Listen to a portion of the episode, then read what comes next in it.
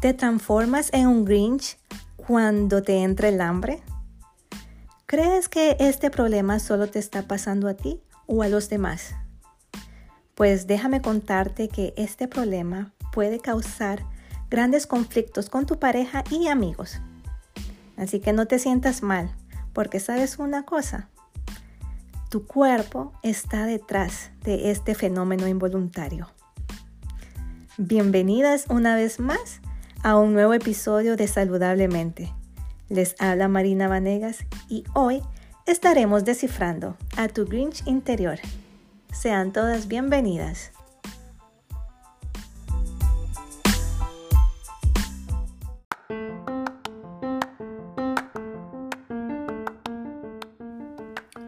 ¿Te has preguntado por qué te pones de mal humor cuando tienes hambre? Pues te comento que este es un mecanismo de la sensación del hambre que activa el sistema nervioso como respuesta hormonal que también repercute sobre las emociones. Si te has sentido de mal humor y te sientes con esas ganas de explotar, déjame decirte que no estás sola. Y una de esas personas he sido yo, que se ponía de mal humor porque no había comido y hasta mi esposo mejor a veces ni, ni me hablaba porque no quería tener conflictos conmigo porque no sabía lo que me estaba pasando y el pobrecito no sabía que lo único que me estaba pasando en ese momento era hambre y yo no sabía que lo que me pasaba tampoco, no entendía, era que me frustraba, me enojaba más y, y bueno, cuando empezó a conocerme mejor, vio que ese problemita se llamaba hambre y daba como resultado que él me invitaba a, salir a comer y bueno, ya esa grinchita se iba para, para otro rumbo y aparecía la nueva Marina alegre, tranquila y feliz porque ya tenía la comida. No sé cuántas de ustedes chicas le ha pasado eso, pero bueno, esa era yo. Y quiero contarte qué es lo que estaba pasando tal vez te puede ayudar también a ti en ese proceso, si lo estás pasando, que cuando comemos y digerimos los alimentos, los convertimos en sustancias pequeñas, como ser los azúcares, proteínas y grasas. Y estos componentes pasan por el torrente sanguíneo y se van por todo el cuerpo. Y estos azúcares se transforman rápidamente en energía para que nuestras células estén bien, estén fuertes y este es el combustible del que se alimenta nuestro cerebro.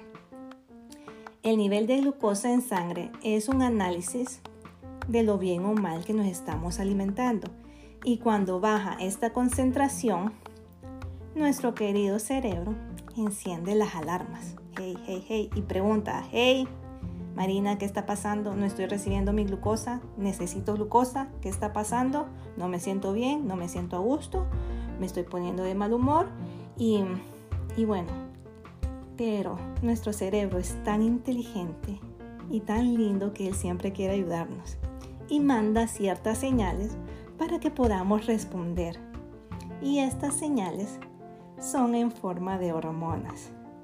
Y el cerebro las libera.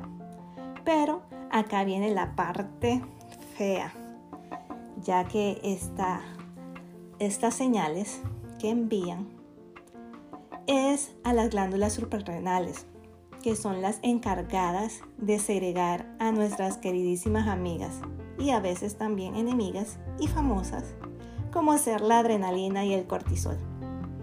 Estas dos hormonas son las que actúan en el momento de estrés y al tener estrés prolongado, ¿qué nos va a producir? Ya lo sabemos, ¿verdad? Que a nadie le gusta estar estresado porque vienen infinidades de cosas. Y una de las que provoca es el, el estar irritable, mal encarado, mal genio, no quieres saber nada del mundo, te encierras, te sofocas, te frustras y empiezas con esas quejas que no favorecen tampoco y vienen los malos pensamientos. Y al pensar negativamente, reaccionas agresivamente.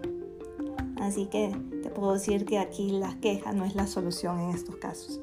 Hay una frase que me gusta que dice, cada queja te hace más pobre y cada sonrisa te enriquece.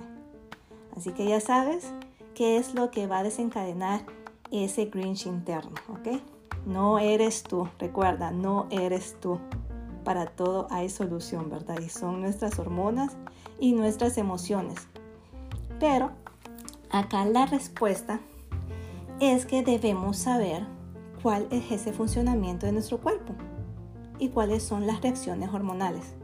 Y también debemos saber cómo aprender a gestionar esas emociones y poder también planificar nuestras, eh, nuestras comidas para que no nos salga ese monstruo verde. Y para transformar ese monstruo en un espíritu de buen humor, hoy te daré seis consejos para que puedas aplicarlas, para que puedas controlar esa saciedad y el mal humor. Así que vamos, ¿estás preparada? Ok, número uno, no te saltes el desayuno.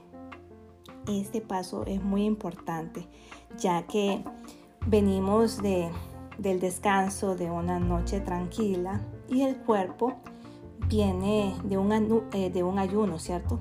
Entonces, ¿qué es lo que pasa con el cuerpo? Este va a necesitar energía y a través de la glucosa la va a recibir y con esta glucosa vas a equilibrar tu día, no vas a estar de mal humor.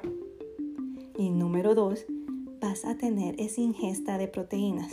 Lo ideal sería que en tu desayuno tuvieras esa proteína, ya que son de digestión lenta que otros nutrientes. Y número tres, y indispensable, que empieces a planificar tus comidas. Número 4. Prioriza el consumo de alimentos ricos en fibra, proteínas y verduras. Número 5. Reduce la cantidad de carbohidratos simples. ¿Y qué significan carbohidratos simples? Bueno, son todas esas cosas ricas que te gustan, que puedes imaginar en este momento, como ser las galletitas, los pasteles, los postres, ese dulcecito rico, esa Nutella que todos esos aumentan nuestros picos de glucosa. ¿Y qué te hacen? Te hacen sentir bien al instante. Pero ¿qué pasa al rato? Tienes la sensación de querer más dulce. Y viene después la culpabilidad y luego te sientes mal y cuando te sientes mal, mejor otra vez te enojas y ahí empieza todo ese círculo vicioso. Y, y el número 6, que es mi recomendación, que siempre la digo, que bebe mucha agua. ¿Por qué te digo que bebas agua? Porque la sed en la mayoría de las veces se confunde con hambre. Y por último, no le des tanta importancia a la comida. No hagas ese conflicto algo terrible por algo que es pasajero. Practica la respiración consciente y escribe todas esas emociones que te están pasando en ese momento y ponles un nombre. Respira, pausa y tranquila. Disfruta a las personas que tienes a tu alrededor y dile lo mucho que los quieres y abrázalos tan tan fuerte que puedas sentirte bien.